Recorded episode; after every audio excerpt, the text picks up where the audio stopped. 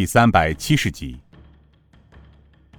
二护法千佛手段玉林见程铁心受伤，大声道：“程大哥退下，老夫来会会他。”说完，纵身扑向宋城，换下了程铁心。程铁心道：“二弟，此贼有软猬甲护身，刀剑伤他不得，二弟小心呐。”段玉林道。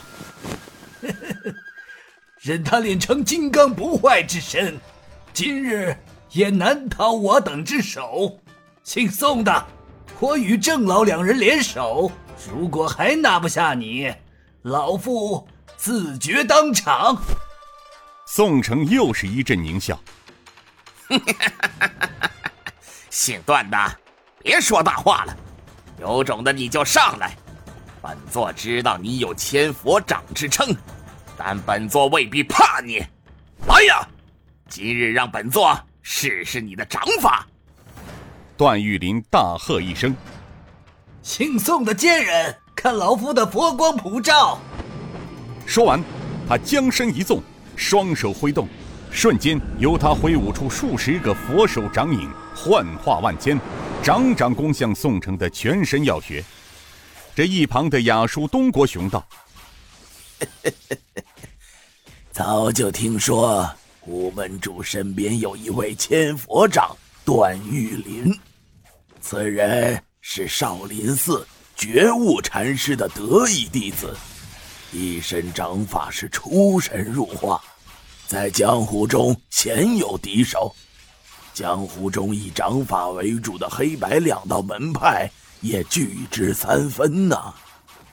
尹建平道：“是啊，此掌变幻莫测，真幻变异，虚如风雷，又暗藏杀机。嘿，亚叔，此掌法在武林秘录中我见过啊，好像是少林鼻祖达摩祖师所创，叫大悲掌。紧接着下一招应该叫慈航普渡了吧？果然不错。就在两人错身之际。”段玉林悬空倒翻，身在空中变成坐立之势。他双手一上一下，犹如如来佛祖降临，捏指推出，并大声道：“大悲掌第二式，慈航普渡。”只见得掌法如练，虚幻中一串串的掌印攻向宋城胸前。只听得一声闷响，宋城跟着一声闷哼。被段玉林一掌打得倒飞出去，尹建平忽然大喊一声：“不好，此贼有诈！”他正要腾飞而出时，为时已晚。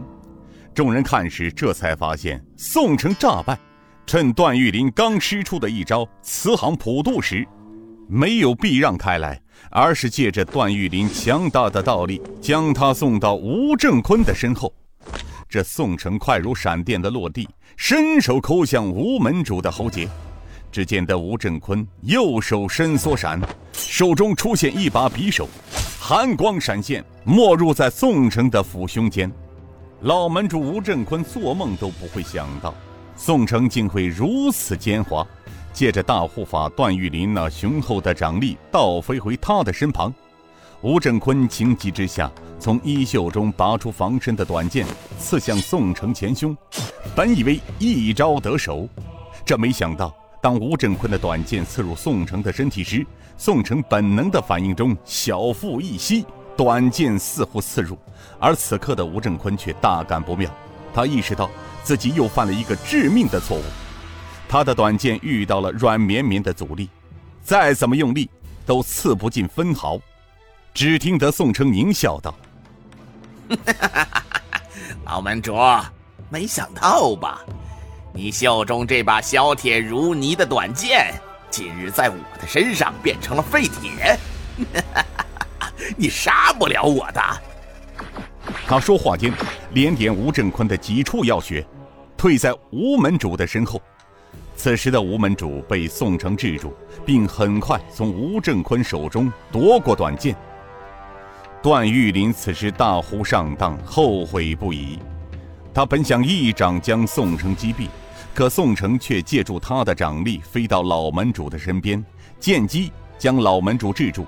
这阴差阳错，自己也无意间成了宋城的帮凶，他恨声道：“宋城，你这奸贼，对付一个失去武功的老人，算什么英雄好汉？有种的，你出来与老夫单打独斗！”